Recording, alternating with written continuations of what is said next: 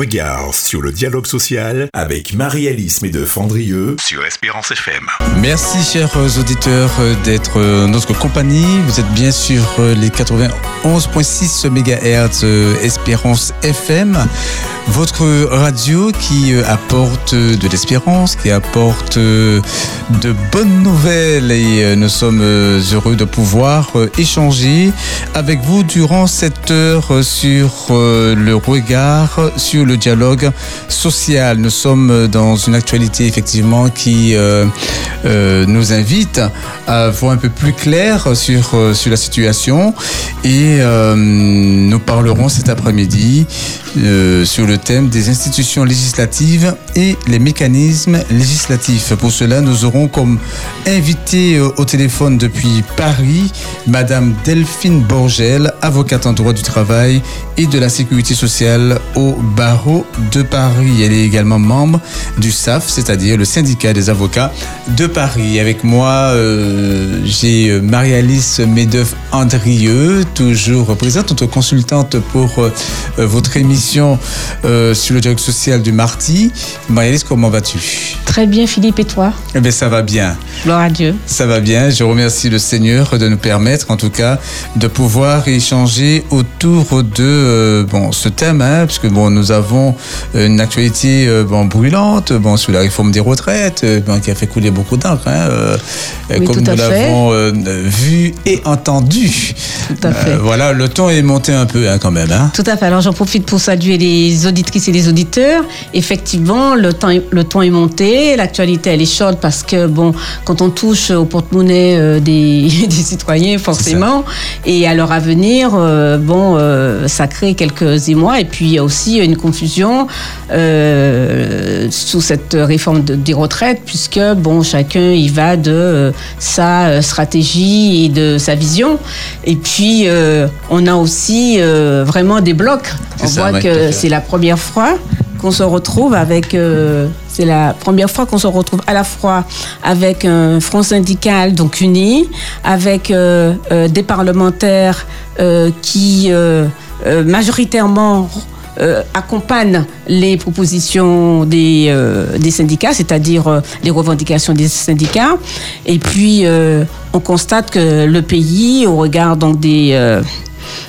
des sondages que les Français sont opposés aussi à cette réforme. Donc, résultat des courses, eh bien, le gouvernement se trouve un peu seul.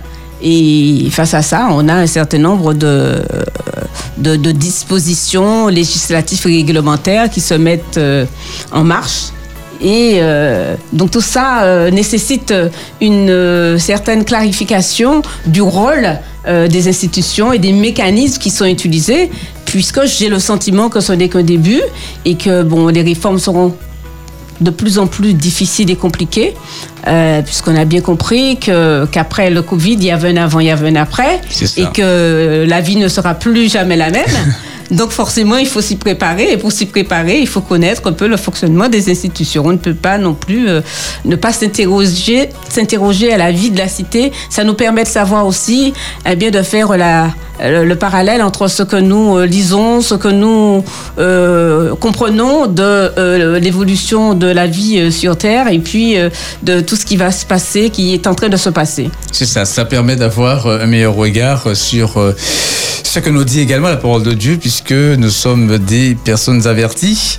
Euh, en tout cas, merci euh, Marie-Alice pour cette introduction. Nous vous proposons, chers auditeurs, euh, une intermède musicale avec notre réalisateur David Stewart qui est à la technique. Nous le remercions pour cela et nous revenons dans un instant.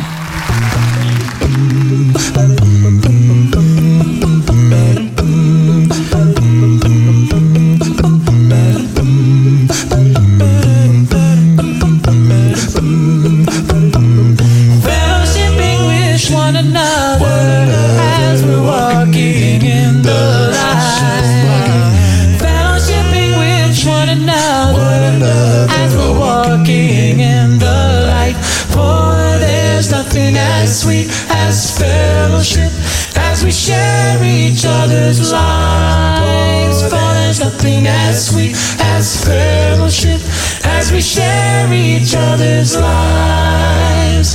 When we give our hearts to each other, you can oh, feel, his, love inside. When we give our hearts to each other, you can oh, feel his love inside. For there's nothing as sweet as fellowship as we share each other's hearts. For there's nothing as sweet as fellowship as we share each other's hearts. Ah,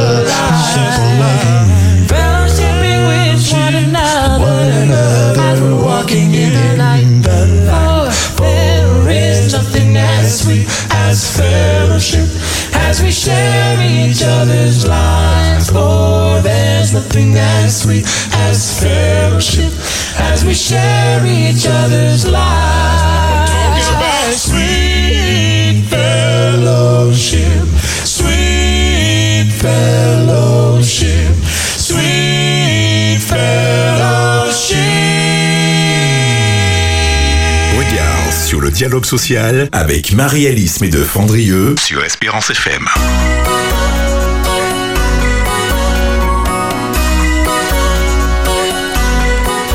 Merci, euh, chers auditeurs, euh, d'être euh, à notre écoute. Vous êtes dans votre émission Regard sur le dialogue social. Je suis en compagnie de Marie-Alice de Andrieux et nous parlerons cet après-midi, bien sûr, hein, de l'actualité et particulièrement des institutions législatives et des mécanismes législatifs. Nous avons un invité, Marie-Alice. Oui, euh, une invitée qui est une avocate Très bien. euh, spécialisée euh, sur euh, les- le, droit, le droit du travail et qui connaît bien les institutions. puisqu'elle a siég- siégé aussi dans certaines pour certaines institutions, mais également qui est très active dans les le syndicat des avocats de, de Paris, De Paris. de Paris. Très bien, merci Maïs. Donc, euh, chers auditeurs, nous recevons pour vous Madame Delphine Borgel. Bonjour Madame Borgel. Oui, bonjour. Bonjour à tous. Merci en tout cas d'avoir répondu à notre invitation. Nous rappelons, vous êtes avocate en droit du travail et de la sécurité sociale au barreau de Paris. Et nous sommes en compagnie de Marie-Alice de Fandrieux qui, euh, bien, avec vous cet entretien. Bonsoir Delphine. Bonsoir. Merci d'avoir accepté notre invitation. Euh, dans ce contexte un peu euh, compliqué euh, où bon on entend parler de beaucoup de choses, les institutions qui s'expriment, les mécanismes qui se mettent en, en place. Cette actualité, si on rappelle un peu le contexte, cette, cette euh, l'actualité euh, est partie de la réforme donc des, des retraites annoncée par le président de la République euh, en juillet euh, 2022, donc avec une intention ferme d'aboutir. Et ensuite, euh, le, le gouvernement, bien entendu, par euh, avec la, première ministre, donc a décliné euh, les grandes lignes de, ce projet de, texte, euh, a procédé à un certain nombre de, concertations, mais, euh, mais également a fait le choix, le gouvernement a fait le choix de présenter cette réforme dans le cadre du PLFSS, ce qui est le plan comment dirais-je, le projet de loi de la sécurité sociale et euh, donc et aussi surtout aller au pas de charge euh, sur cette négociation et on a bien vu quels sont les artifices et donc on va en parler tout à l'heure. Alors euh, tout ça a créé un peu de confusion et aussi a fait couler beaucoup d'encre. Euh, nous avons tout entendu, hein, à la fois des journalistes, euh, mais aussi des chroniqueurs, mais aussi des experts, des économistes. euh, le corps euh, s'est exprimé, on a utilisé beaucoup le rapport du corps. Les organisations syndicales se sont exprimées. On a très peu entendu effectivement les organisations patronales parce que du coup, donc ils ne sont pas euh, directement euh, partie prenante, même si en tant euh, qu'interlocuteurs sociaux, ils euh, sont consultés au même titre et donnent, mais on suppose qu'ils doivent intervenir aussi en coulisses. Et puis, alors tout ce contexte donc a mis en exergue nos institutions, les institutions de la, République. Et puis, on a vu comment les mécanismes, plusieurs mécanismes ont été utilisés. Euh, et donc, euh, euh, on a besoin de comprendre, en tous les cas, les auditeurs euh, ont besoin de, de comprendre euh, comment tout ça se met en marche. Et puisque nous savons que ce n'est que demain il y aura d'autres réformes et on déjà présage des, mêmes euh, mécanismes, de l'utilisation des mêmes mécanismes ou des difficultés aussi à venir compte tenu de cette situation. Alors, donc, plusieurs stratégies, donc plusieurs actions ont, vu le jour, mais euh, ce qui est important, c'est, on parle de limites, des limites de, des mécanismes, des limites des institutions et on remet en cause un peu euh, la, je dirais pas donc la, la, la légitimité euh, de nos institutions, mais on remet en cause un peu euh, L'efficacité. l'efficacité, mais surtout on se dit que c'est un système qui est arrivé, c'est une, le, le- le système même est arrivé à de souffle. La Constitution même donc ne permet pas aujourd'hui euh, de euh, régler un certain nombre de, de problèmes, et on voit bien comment les parlementaires sont souvent affaiblis, sortent affaiblis de cette situation. Les organisations syndicales sont affaiblies. Enfin, les partis politiques euh, sont déjà affaiblis. En fait, c'est un peu le bazar et on a un peu du mal à, comprendre. Alors, est-ce que vous pourrez donc euh, euh, nous éclairer à travers justement cette crise sociale, mais cette crise aussi politique et cette crise de nos institutions? Alors, alors tout euh, d'abord, euh, tout d'abord, tout d'abord, mais avant tout, ce serait bien de, de, de savoir exactement. Alors là, j'ai fait une présentation succincte. Euh, Oui. Est-ce que euh, on peut se, Oui, se, se- se- D'accord, je vais me présenter euh, rapidement. Effectivement, je suis Delphine Borgel, avocate au barreau de Paris. J'étais juriste dans une organisation syndicale pendant une dizaine d'années avant de devenir avocate. Ça fait maintenant 12 ans que je suis avocate. Et donc, par des formations professionnelles, je suis euh, syndiquée dans, au syndicat des avocats de France. C'est pas le syndicat des avocats de Paris, mais le syndicat des avocats de France, le SAF, qui a été créé euh, dans les années 70 euh, par des avocats qui ont aidé les, jeunes étudiants sur les barricades et les, avaient, défendus quand ils avaient été arrêtés par les, policiers. Donc c'est un syndicat qui existe depuis longtemps et, et donc on intervient. Là, notre présidente est intervenue ce matin à la radio. Euh, J'ai essayé de retrouver son interview euh, sur France Inter euh, avec le, représentant du syndicat de la magistrature, notamment par rapport aux interpellations qui ont eu lieu et puis les NAS. Si vous voulez, vous pouvez aller voir le dernier communiqué du SAF et qui date du 20 mars, donc d'hier, sur le site euh, lesaf.org où on parle des charges policières, des NAS, interpellations massives la violence se joint au déni démocratique. Donc euh, c'est la position de mon syndicat. Mais euh, je, vous, laisserai aller voir si vous voulez. Je ne vais, pas rentrer dans les détails euh, maintenant. Donc ça c'est pour voir un peu le contexte militant dans lequel je suis. Mais effectivement, Marie-Alice, tu m'avais demandé de voir un peu comment fonctionnent nos institutions et comment elles ont été utilisées là plus particulièrement. Tu l'as dit, hein, le gouvernement est passé par le projet de financement de la sécurité sociale.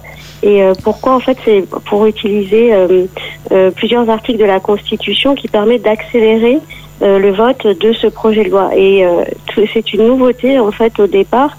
Là, il y a quelques, enfin quelques semaines, le gouvernement a utilisé l'article 47-1 de la Constitution. Donc c'est pas celui qu'on entend partout, euh, 47, 49.3. Là, c'est 47-1 qui permet, euh, je vais vous, énoncer, hein, le Parlement vote les projets de loi de financement de sécurité sociale dans les conditions prévues par les normes organiques.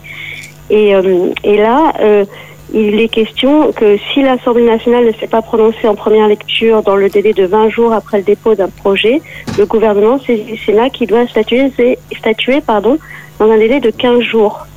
Voilà, donc c'est ce délai de 15 jours qui a fait que euh, le, le Sénat a, a- a eu des débats aussi un peu raccourcis là récemment. Et donc c'est repassé à la à l'Assemblée dans le cadre de la commission mixte paritaire. Et, euh, et c'est là où euh, euh, le gouvernement, euh, qui, euh, comme vous avez dû entendre, euh, a essayé de compter le nombre de voix, n'est pas sûr d'avoir une majorité pour adopter euh, le, le projet de loi. Je ne vais pas revenir sur le contenu du projet de loi. Je crois que vous l'avez déjà euh, étudié un peu la semaine dernière. Euh, en tout cas, ce qui est certain, c'est que pour éviter un vote, le gouvernement est passé à, euh, à engager sa, sa responsabilité dans le cadre de l'article 49. Euh, donc c'est celui euh, 49-3 euh, qui euh, qui précise, euh, qui, qui est en fait une motion de censure provoquée à l'initiative du gouvernement. Donc, alors, euh, juste, juste pour que les auditeurs comprennent bien, euh, quand on dit que le gouvernement engage sa responsabilité, est-ce qu'on peut être euh, expliquer de façon beaucoup plus succincte ou- pour euh, les auditeurs? Oui, alors ça signifie que voilà, il y a deux sortes de, de motions de, de censure. C'est celle qui est spontanée, qui est, est seule, résulte de la seule initiative des députés, et euh, la motion de censure provoquée, c'est euh, c'est celle qui résulte de la décision du Premier ministre d'engager la responsabilité du gouvernement devant l'Assemblée nationale. Donc c'est ce qui, ce a été donc 3. utilisé. Voilà, sur tout ou partie d'un texte. Et le, le, le texte est, est alors réputé adopté sans débat, sauf si une motion de censure déposée dans les 24 heures est votée. Donc c'est pour ça qu'au départ, euh, c'est le, c'est pour ça qu'on appelle ça la motion de censure provoquée, parce que c'est le gouvernement qui décide d'engager sa responsabilité, enfin, le premier ministre qui décide d'engager la responsabilité du gouvernement devant l'Assemblée. Euh, bah, en l'occurrence, là, c'est parce qu'elle elle pensait qu'il n'y avait pas de suffisamment de voix pour que le vote, pour que la loi soit adoptée par un vote de l'Assemblée. Donc, elle engage sa responsabilité. Donc, Et c'est là pour- pour où la motion de censure est déposée dans les 24 heures. D'accord, pour Et que là, on donc, a eu une motion de censure euh, transpartisane, euh, dont vous avez entendu le résultat hier. Mhm. euh, Mais Delphine, pour que, les, pour, que rejeté les, à pour neuf que- voix. Delphine, pour que les auditeurs comprennent bien, donc euh, quand le, le gouvernement a décidé d'avoir d'avoir recours donc euh, à cette mesure, donc euh, je décode hein, pour que les, les auditeurs comprennent bien. Donc du coup, les parlementaires qui euh, sont euh, euh, qui ont le, le- mandat des, de le- des électeurs pouvoir intervenir sur les projets de texte n'ont pas pu s'exprimer comme ils le souhaitaient, c'est ça. C'est surtout qu'il n'y a pas eu de vote des, des députés, il n'y a pas eu Voilà. de, vote de la représentation nationale, puisque. Donc, Donc ils n'ont pas pu s'exprimer par, par, par leur voix, voilà. Voilà, le, le texte euh, est, est euh, n'est plus soumis au, débat. Et euh, c'est ce, le texte en l'état qui est qui passe sans, sans- Alors ce que dit le, le gouvernement là, c'est qu'ils disent qu'en fait le texte qu'ils vont mettre, qu'ils ont mis à, à l'article 49.3 qu'ils ont, qu'ils ont, pour lequel ils ont engagé leur responsabilité, c'est celui qui aurait été débattu avec le Sénat dans les 15 jours à commission mixte paritaire. Vous voyez, ils disent qu'en fait, le texte, il a quand même évolué par rapport au, texte de départ, en, très rapidement, puisqu'il y avait un très peu de temps. Euh, mais, mais, euh, mais en l'occurrence, euh, c'est bien l'Assemblée nationale, elle ne vote pas sur le texte, elle vote que sur la possibilité d'une motion de censure du, euh, qui, qui, voilà, ils votent euh, une motion de censure pour faire tomber le gouvernement. Et ils ne votent pas sur le texte. C'est ça, en fait. C'est le Premier ministre qui engage la responsabilité du gouvernement devant l'Assemblée nationale sur le- une partie du texte ou, ou sur la totalité du texte. Et donc, et ce dernier était réputé adopté sans débat, comme, vous- comme on vient de dire. Il n'y a pas eu de débat, il n'y a pas de vote. Sauf s'il y a la motion de censure. Et donc là, la motion de censure, elle, elle a été transpartisane et ils se sont retrouvés euh, à, à, à neuf voix près à ce qu'elle soit refusée. Donc c'est un mécanisme autoritaire, ce- ce- Plutôt. ce- plutôt autoritaire et même totalitaire, puisque du coup il n'y a pas de débat. Et donc, euh, il suffit simplement que, euh, que le, le, le, le- le Sénat examine et que le Premier ministre euh, engage sa responsabilité pour que le texte s'applique, euh, soit valable et s'applique à, à l'ensemble de, de, euh, des Français. Oui, alors en fait, il y a quand même eu un débat au départ de l'Assemblée nationale. Euh, Sur la mais qui a pas présentation pu du aller texte. jusqu'au bout, qui n'avait pas pu aller jusqu'au bout. Ça passe au Sénat et le Sénat 15 jours et c'est ça. Mais le, le débat, le- l'Assemblée nationale au départ, le premier débat qui a eu lieu, euh, il n'a pas pu euh, être euh, euh, jusqu'au bout de- du texte, hein, de, toute façon. Donc c'est vrai qu'il n'y a pas eu un vrai débat à l'Assemblée sur l'intégralité du texte. hein. Ça c'est sûr. Donc euh, si jamais il y avait eu euh, la motion de censure qui avait été adoptée, euh, ça entraînerait euh, la démission du gouvernement et le rejet du texte sur lequel il avait engagé sa responsabilité. Mais bon, là c'est pas le cas, le, texte est quand même passé. Euh, Il y a une autre possibilité qui est intéressante, qui a été lancée, euh, euh, qui a été lancée par un député communiste, d'après ce que j'ai vu, qui est euh, lié à, c'est ce qu'on appelle le RIP, Mm. c'est-à-dire le, référendum d'initiative Partagée. oui, qui a été soumis euh, lundi au Conseil constitutionnel euh, par euh, des sénateurs. Il faut que ça soit plus de 250 députés et sénateurs qui ont signé donc vendredi dernier une proposition de loi en faveur de, de ce RIP et pour permettre que l'âge légal du départ à la retraite ne peut être fixé au-delà de 62 ans. Et donc, elle a été euh, cette euh, euh, cette proposition de loi a été déposée par, sur le bureau de la- l'Assemblée nationale, de la présidente de l'Assemblée nationale, et d'après ce que ce qu'aurait dit, j'ai vu ça dans un article du Figaro, j'ai pas vérifié, euh, mais elle a été jugée recevable, elle a été transmise lundi, donc hier au Conseil constitutionnel, et donc le, le Conseil constitutionnel a un mois pour l'examiner et valider ou non cette procédure. Alors, euh, donc on attend de voir si euh, le RIP devra être même étudié avant les recours au Conseil constitutionnel sur la réforme des retraites ou pendant ou en même temps. Donc, euh, les- en fait, ce, ce- les, ces 250 députés et sénateurs, ça suffit pas. Il faut en plus, l'étape suivante, ça sera que la proposition de loi sur le RIP doit être soutenue par un dixième des électeurs, soit environ euh, 4,87 millions de personnes. Et ça, euh, il y aura des signatures qui vont être recueillies dans un délai de 9 mois. Donc, euh, d'après le député euh, communiste de Seine-Saint-Denis qui a lancé cette initiative, c'est une proposition de loi qui annule du gouvernement. Et, euh, et ça peut être intéressant, mais le problème, c'est que le texte qui prévoit ça euh, dit que euh, il faut que ça soit fait avant l'adoption d'une loi. Donc, si la loi, elle est adoptée parallèlement, je ne sais pas si ça va pouvoir être soumis au RIP. Là, je pense qu'il y a un problème de calendrier. Ils l'ont fait, euh, ils l'ont déposé avant l'adoption de la loi, parce qu'ils l'ont déposé vendredi et lundi au Conseil constitutionnel, mais comme la loi, elle va être votée, euh, enfin, on ne sait pas encore, hein, on va voir tout ce qui va se passer. De quelle Et loi la loi, va- De quelle loi la, la, de la la loi- sur les retraites, là, puisque maintenant, elle a été, euh, elle a été, euh, elle est passée par le 49.3 Oui. que Oui. la motion de censure a été rejetée. Et on attend que le Conseil constitutionnel se prononce aussi. Voilà, c'est Donc il y a ça. deux choses. il y a la proposition de, de loi euh, faite par les, euh, les sénateurs et les et les euh, et, et les députés euh, euh, en faveur d'un RIP, d'un référendum d'initiative Partagée. Et il y a la loi sur les retraites elle-même. Les deux vont être soumis euh, parallèlement au Conseil constitutionnel et on ne sait pas euh, l'avis du Conseil constitutionnel sur l'une ou sur l'autre euh, avant. Bon, c'était pour vous parler de cet autre processus, au-delà de la motion de censure a, dont on a vu l'exemple hier. Il y a ce processus qui a été euh, initié, qui peut être assez intéressant, mais euh, je, franchement, là, je ne sais pas, parce que c'est assez, assez nouveau que deux euh, euh, lois soient soumises au Conseil constitutionnel en même temps, alors qu'il y en a une qui devrait être faite avant l'autre d'après le texte de la Constitution. Vous voyez? Mhm. Euh, Oui. On verra bien ce que ça va donner. Parce qu'il y a le, le- le recueil des soutiens, euh, euh, des, des signatures.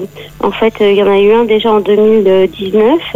Et euh, pour le recueil des signatures, euh, il fallait passer par Internet. Et en fait, il a fallu que les, les personnes du Conseil constitutionnel vérifient que euh, les personnes qui signaient étaient bien inscrites sur les listes électorales, sinon ça, sinon ça passerait pas.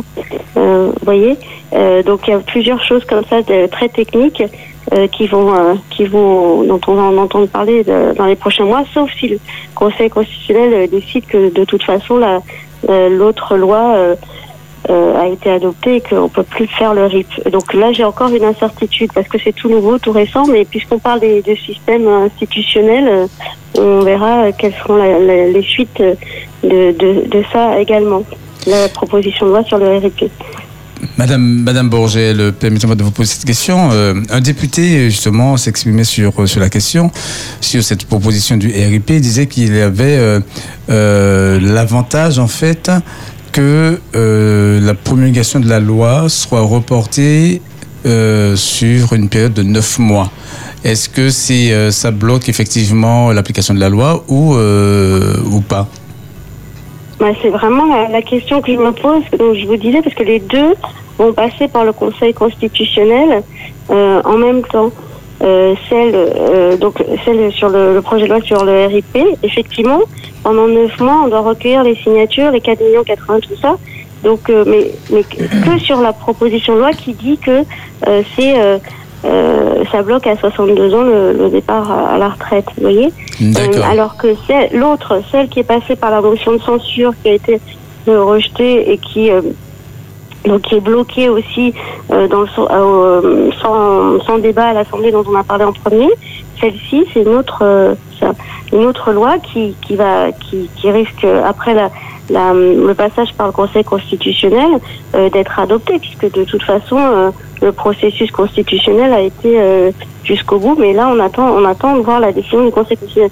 Alors, est-ce que, franchement, je je sais pas. hein. je vous dis, c'est la première fois qu'on voit ça. Je suis pas constitutionnaliste et peut-être qu'il faudrait avoir euh, l'avis d'un d'un constitutionnel. Et en fait, c'est en préparant l'émission sur les institutions que je me suis posé la question euh, de savoir euh, que va décider le Conseil constitutionnel. Est-ce qu'il va suspendre pendant les neuf mois la projet de loi sur le, la proposition de loi sur le RIP et et aussi l'autre euh, proposition de, enfin l'autre loi, euh, c'est plus c'est pas une proposition, c'est un projet de loi gouvernemental euh, ou pas, mais euh, a priori juridiquement on va dire il va il va il va pas bloquer le, le second loi, la seconde loi, il doit donner son avis par rapport aux moyens de droit constitutionnel. Est-ce que est-ce que sont conformes à la Constitution les dispositions de, de la loi qui a été- adoptée par par par le 49.3. Euh, ça, je sais que les, députés et les sénateurs qui, qui saisissent le Conseil constitutionnel, ils ont toujours des moyens de droit très intéressants euh, sur la conformité à la Constitution, comme par exemple le fait d'être passé par le 47.1 avant de passer par le 49.3. Est-ce que c'est constitutionnel? Vous voyez, je pense qu'ils vont utiliser ce type de moyens. Il faudra voir aussi quelle sera la saisine du Conseil constitutionnel dans les quelques jours là. Euh, mais je sais qu'ils vont utiliser le droit processuel en fait, euh, c'est-à-dire euh, euh, tout ce qui concerne la procédure euh, euh, parlementaire et et, euh, est-ce que le, le, le gouvernement avait euh, la enfin vraiment le, le, le- le droit est-ce que c'est conforme à la Constitution de passer par ces différents textes de la Constitution? Oui, ils existent, mais euh, dans le cadre d'un projet de loi sur la euh, financement de la sécurité sociale. Bon, tout ça, ça va être vérifié, décortiqué, et euh, dans le cadre de la saisine du Conseil constitutionnel sur la loi sur les retraites. Donc nous sommes dans un, si je comprends bien, nous sommes dans un dans une situation particulière avec euh, des mécanismes qui euh, ont été qui n'étaient pas utilisés jusqu'alors mais qui ont été utilisés pour la, première fois hein, le- l'article 47.1 par exemple et qui finalement euh, non seulement a généré euh, des tensions mais génère aussi actuellement du, contentieux. Euh, et la question aussi que, qui est posée pour les auditeurs qui nous écoutent, est-ce qu'aujourd'hui, après le, le, le, le, le- le 49.3, est-ce que cette lo- loi du gouvernement est applicable en l'état là? Est-ce que ben, là, aujourd'hui, elle est applicable Ou est-ce qu'il ne faudrait pas attendre euh, la décision du Conseil constitutionnel pour qu'elle soit promulguée, qu'elle soit applicable? Il y, a, il y a toujours la saisine du Conseil constitutionnel euh, euh, qui est possible. Donc, euh, avant que le, le- la loi soit publiée, il faut attendre la décision du Conseil constitutionnel. D'accord. C'est c'est clair. Oui. Oui, je pense que ça, euh, ça, ça, euh, enfin, ça, ça, va se faire très très vite, hein, parce que le Conseil constitutionnel, il, est, euh, il est saisi rapidement, mais tant que la loi n'est pas publiée, et puis en fait, il faut d'abord qu'il y ait la signature de la saisine par 60 députés, 60 euh, sénateurs. Donc tout ça, ils sont en train de, de, de travailler là, tous leurs, tous les, les députés, leurs assistants parlementaires, les juristes. Euh, constitutionnalistes, tout ça qui, qui, doivent être euh, sur le texte. Euh, J'espère que je vous dis pas de bêtises, mais si, si, de mémoire, même en utilisant la, le 49.3, euh, le- la publication ne se fait que après la saisine, si saisine il y a, des, du Conseil constitutionnel, quelle que soit la, la loi. D'accord. Donc, euh, moi, je, je souhaiterais, j'ai une autre question, une question que je souhaiterais donc euh, euh, poser sur les limites. Est-ce qu'il n'y a pas, on ne- on n'est pas face aux, limites de, de- des mécanismes législatifs, pouvoir vraiment faire aboutir, entendre la population, les, choix, pas les choix, les, attentes de la population? Et, aussi euh, des, organisations, euh, des corps constitués quand il y a, quand on est face à, une réforme euh, qui euh, ne fait pas consensus et qui finalement est imposée. Oui, alors c'est vrai que beaucoup réfléchissent à, faire évoluer la Constitution. Il y a eu déjà des, réformes constitutionnelles qui ont, bah, par exemple, comme on disait, le RIP, c'est euh, c'est une loi de 2008, mais qui a, utilisé quand, qui a été utilisée pour la première fois en 2019. Et euh, donc euh, la Constitution a évolué, mais c'est vrai qu'il y a certaines, enfin, soit des partis politiques, soit des, constitutionnalistes qui envisagent de passer à, à la sixième République par le biais d'une nouvelle constitution totalement euh, remaniée. Alors c'est vrai qu'on peut toujours s'inspirer de, l'histoire républicaine française pour pour envisager une nouvelle constitution, euh, comme par exemple euh, euh, ça s'est passé pour, je crois, la constitution de la deuxième République, c'est-à-dire qu'il y a eu une, assemblée constituante qui a été spécialement convoquée pour élus, en fait, surtout élus par les, citoyens, pour écrire la Constitution. Et, à ce moment-là, ces personnes-là se sont présentées dans toutes les circonscriptions et euh, ils ont eu pour rôle pendant un certain nombre de semaines, de mois, d'années, je sais plus, euh, pour euh, écrire une nouvelle constitution. Donc ça, c'est un processus démocratique qui a déjà été fait en France et pour lequel euh, certains envisageraient que ce serait peut-être le moment de, de, de faire ça. Après, euh, d'autres s'y refusent et au contraire, ils préfèrent garder la Constitution de 1958 euh, et euh, en la reformant euh, petit à petit, comme ça a déjà été fait. hein. Il y a eu plusieurs lois constitutionnelles et apporter des éléments nouveaux au fur et à mesure euh, du, temps. Mais, euh, mais c'est vrai que, euh, enfin voilà, pour l'instant, on en est encore sur euh, la Constitution actuelle, euh, donc on a dit de 1958, mais qui a quand même été euh, plusieurs fois euh, réformée.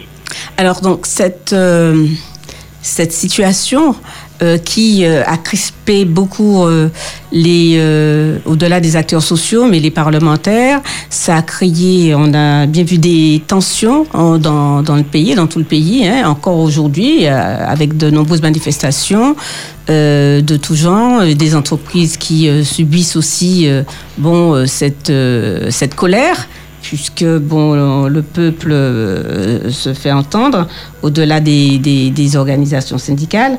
Là, la question que j'aimerais poser, et donc et on voit que euh, la situation de Paris avec les poubelles euh, euh, est une situation qui donne une mauvaise image à l'extérieur donc de la France, puisque nous avons des journaux étrangers qui euh, Qui relaient. qui relaient et qui euh, se défaussent avec euh, sur euh, sur la, la, la situation de France avec des titres très très très chocs sur la France, sur la situation en France.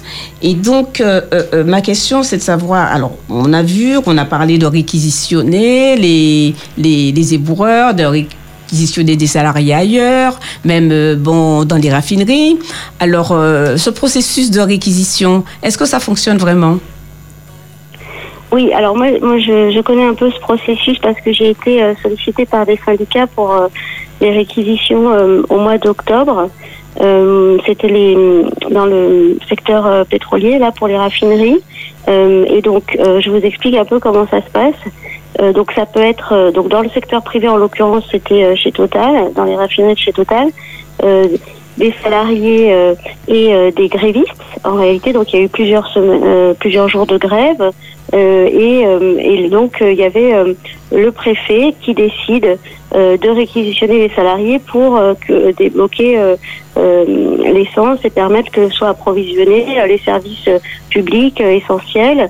Et donc c'est à la lecture d'un arrêté préfectoral qui euh, que, remet alors en l'occurrence dans le nord euh, euh, ça a été un grand bruit des salariés qui ont eu les gendarmes qui sont venus chez eux au mois d'octobre hein, pour pour leur dire d'être réquisitionnés pour aller sur les sur le sur leur lieu de travail. Donc c'était un peu violent.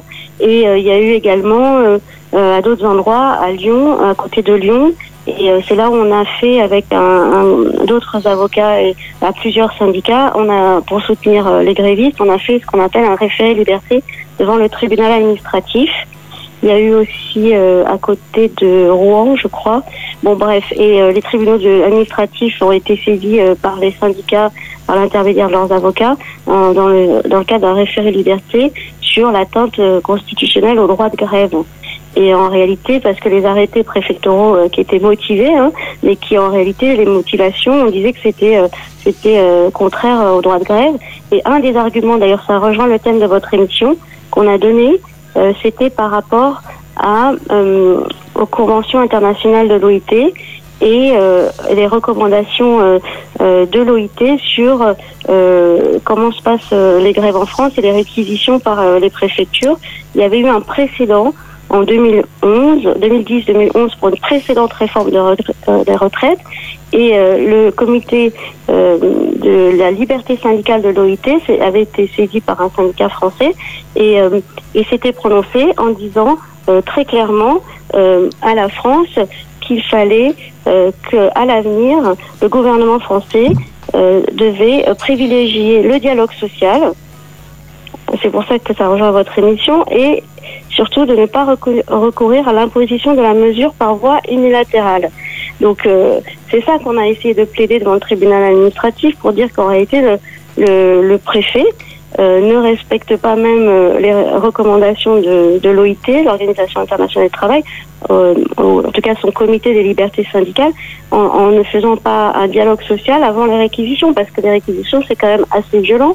Et là, euh, d'après les dernières informations qu'on a sur les, sur les, là j'ai regardé un peu la presse euh, sur les, les éboueurs euh, à Paris, euh, il y a eu euh, des euh, grévistes qui ont été, été euh, un peu ma- euh, gravement malmenés.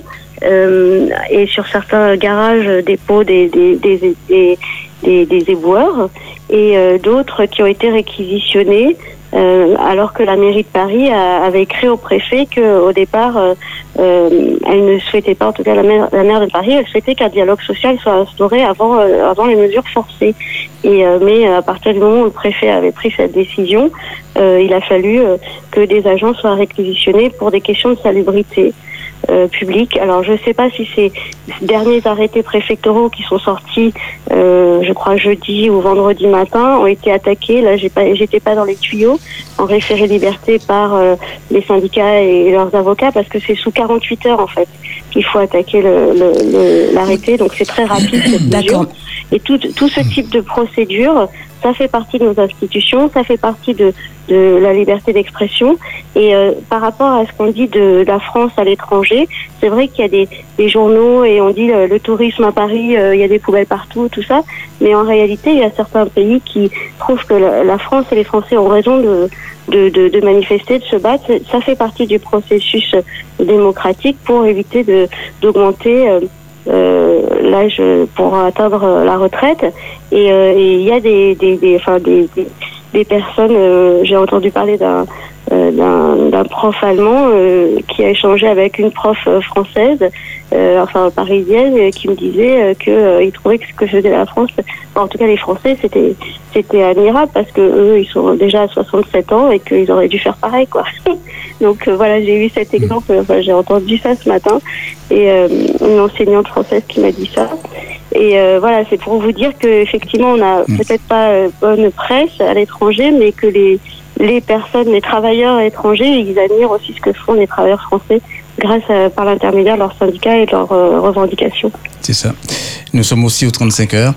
Euh, Madame, euh, Bourgel, euh, j'aimerais vous poser cette question. Quand l'État, euh, le gouvernement est engagé, euh, peut-on parler de euh, dialogue social euh, bipartite? Parce que euh, euh, quand on parle de dialogue social bon, tripartite, on voit les travailleurs et, euh, l'employeur, et puis un représentant du gouvernement, par exemple. Euh, peut-on imaginer euh, euh, qu'il y ait justement, euh, on voit les limites de justement du dialogue social bi parti quand il y a le gouvernement, puisqu'il peut utiliser le 49.3 pour, pour passer en force. Peut-on imaginer, dans ce cas-là, un dialogue social impliquant le gouvernement et un représentant européen de l'Union européenne? Euh, je ne sais pas s'il y a ce type de, médiation au niveau international ou arbitrage international. Euh, ce que je sais, c'est qu'en revenant sur le, terrain aussi euh, basique, que ce soit les, éboueurs ou les raffineries, en cas de grève et de fort mouvement de grève, il y a toujours la possibilité, avant les réquisitions euh, obligatoires par le préfet, euh, d'organiser des médiations. Vous savez, c'est euh, le genre de choses, médiation, arbitrage, euh, qui peuvent se faire euh, sur le terrain. Et c'est ça aussi qui peut paraître euh, choquant avec les réquisitions euh, euh, décidées par le préfet, euh, alors qu'il n'y a même pas de, de, de, de, de médiation possible. Et les médiateurs, c'est soit, ça peut être des magistrats, des anciens magistrats, soit des anciens représentants de l'État euh, de la préfecture. Enfin, vous voyez, ça, ça peut être toutes sortes de personnes euh, comme ça euh, renommées. Ça peut être des, des avocats aussi euh, qui, euh, qui, qui, sont, qui connaissent un peu le, le secteur euh, particulier euh, de, qui, de- qui est en grève, euh, qui sont nommés comme médiateurs pour essayer de trouver un accord entre les syndicats, les, les, les- l'entreprise et euh, l'État, euh, le préfet dans la, dans la région. Vous voyez, ça, ça, ça, j'en ai déjà vu, ça, ça a déjà existé, des, des médiations.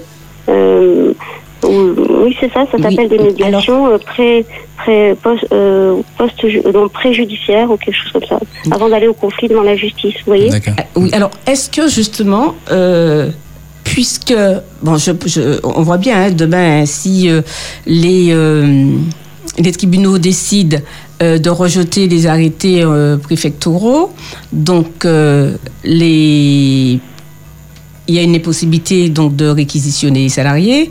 Dans le même temps, donc il y a aussi un- une problématique euh, euh, de, santé, euh, d'hygiène, qui est mis en avant par beaucoup, hein, pouvoir fustiger ce qui se passe.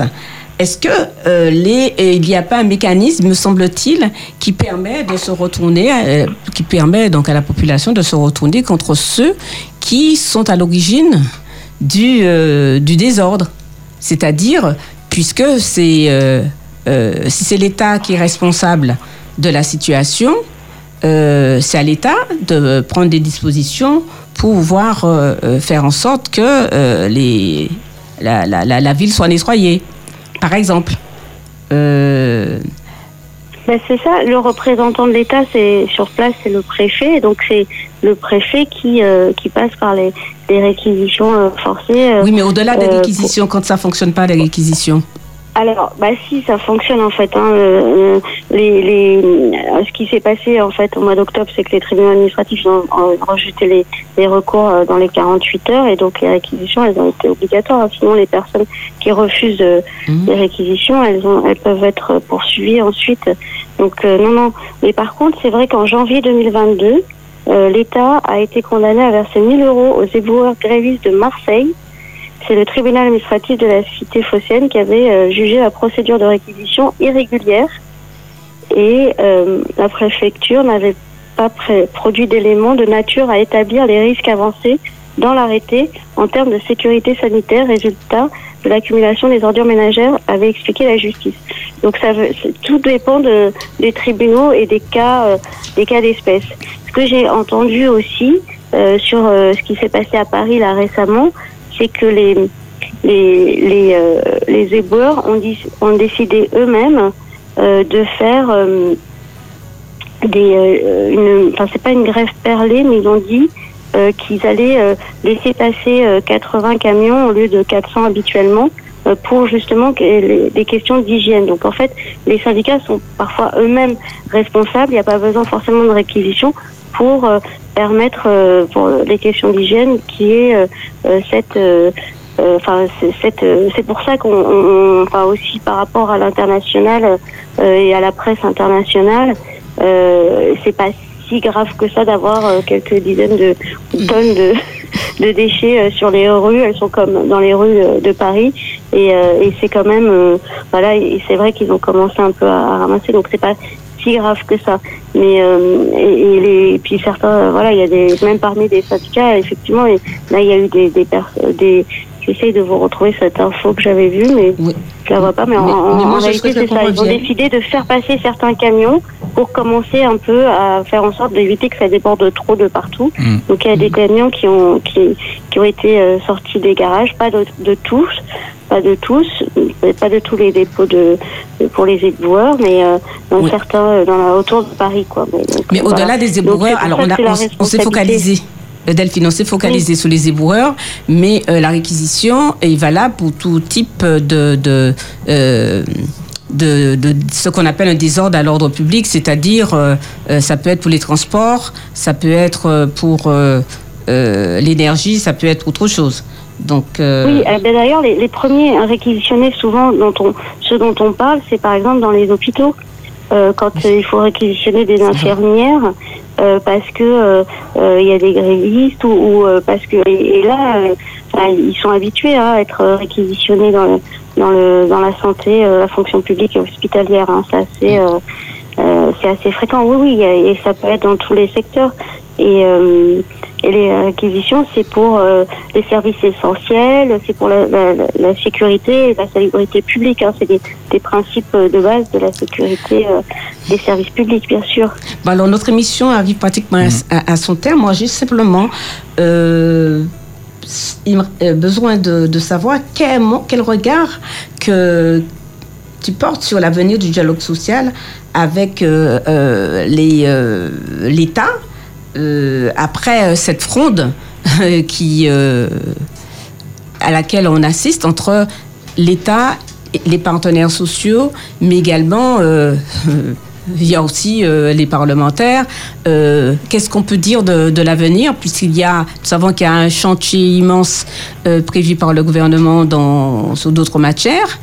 Euh, notamment euh, sur euh, la sécurité sociale, sur l'emploi, etc. et autres. L'immigration.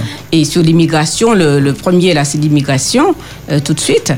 Euh, qu'est-ce qu'on peut dire de ce climat un peu tendu, euh, délétère?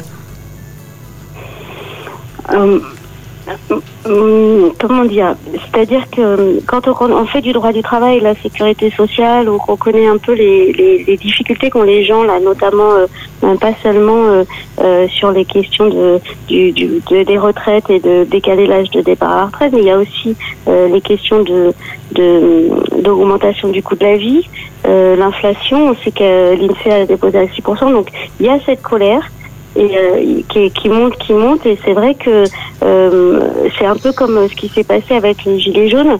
En fait, déjà en 2017-2018, après le, euh, les premières réformes du Code du travail et des, qui ont diminué les droits des salariés, euh, ça commençait un peu à, à grogner euh, très fortement. On voyait des gens très démunis. Et finalement, la, la crise des Gilets jaunes dont on a entendu parler, on la sentait euh, venir quelque part. Les, les aspects de violence comme ça, on les sentait, on les sentait venir. Donc elle, elle est arrivée et qu'a qu'a fait le, le gouvernement bah, à l'époque c'était le même en plus, euh, le même président, euh, c'était de, de, de, de débloquer certaines, certains fonds. Et voilà. Alors maintenant, euh, ça revient. Il y a eu l'inflation, le contexte de, de, de l'inflation. Donc la grande monde, la colère. On sait que les gens ils ne vont pas s'arrêter euh, parce que euh, alors ça sera un peu la, la- tout est un peu dans la main du gouvernement pour essayer de ou, de- ou du président de la République pour essayer de de, de, de raviver le dialogue social. Mais à, à ce niveau-là, ça devient très très compliqué. hein. Le 49.3, il y en a beaucoup qui ont très bien compris euh, que c'était euh, le gouvernement qui engageait euh, sa responsabilité et qui utilisait ce moyen pour faire passer de force sa loi. Donc les gens, ils ont très très bien compris. Et, et c'est vrai que dialogue social, on a l'impression que c'est un peu un mot vide quand on voit le, ce que Mm. fait le, le gouvernement. Mais on verra, on verra d'ici les prochains jours. Je crois que j'ai entendu euh, que le président devait s'exprimer demain. On, on- verra. C'est ça. Il faut toujours essayer de trouver euh, une porte de sortie, comme on dit. En tous les cas, merci beaucoup euh, Delphine euh, pour euh, cet euh, éclairage, ces précisions concernant le fonctionnement des institutions et bon, cette, il va falloir continuer à suivre l'actualité sur le retour du Conseil constitutionnel, sur ces deux projets, ces deux du moins textes qui sont soumis au Conseil constitutionnel à la fois par le gouvernement suite au 49.3, mais également par les, les parlementaires euh, dans le cadre euh, d'une initiative euh, euh, partagée, partagée l'initiative, j'ai- j'oublie le terme, euh, Oui, sur le référendum partagé. partagé, Voilà. oui. Voilà. Oui, c'est ça. Voilà. Donc, écoutez, euh, en, en tous les cas, on a, j'espère que nos auditeurs auront euh, apprécié et compris un peu l'enjeu. Il est important de, de parler de ces sujets, de ces sujets qui euh, euh, nous envahissent euh, au quotidien et qui ont un impact sur la, sur tout le monde, hein, sur nos quotidiens, mais aussi notre quotidien, mais aussi sur la vie de la société. Alors, Philippe, je ne sais pas si tu as quelque chose à dire. à- Non, nous avant voilà simplement remercier Madame Delphine hein, Borgel d'avoir participé avec nous à cette émission. Nous rappelons que Madame Borgel est avocate en droit du travail et de la sécurité sociale au barreau de Paris. Merci, Merci pour beaucoup. tout. Merci à vous. Allez, Merci. et puis bonne soirée à vous. Hein. Bonne soirée. Au revoir. Bonne soirée. Merci, Au allez, au revoir. Eh bien, chers auditeurs, merci euh, d'avoir participé hein, par votre écoute euh, active. Euh, nous l'espérons. Nous avons eu quelques appels, mais euh, nous ne pouvons pas prendre en fait ces appels. En tout cas, nous prions le Seigneur de vous bénir, de vous fortifier. Mais Marie-Alice, merci pour cet entretien. Merci, Et merci Philippe pour, euh, en tous les cas, cette euh, co-animation et puis euh, cette pertin- de- de questions, de répliques. Merci de m'accepter à ta table. En tout cas, merci Davis à la réalisation de cette euh, émission. Merci à vous, chers auditeurs. Restez à l'écoute de nos programmes. Tout de suite, nous allons recevoir euh, Mathie et Sylvain pour votre émission Une histoire, euh, une vie, une vie, une histoire qui euh, eh bien, seront avec vous dans un instant. Merci de rester à l'écoute. Regard sur le dialogue social. Regard sur le dialogue social avec Marie-Alice Mardi de 14h à 15h sur Espérance FM.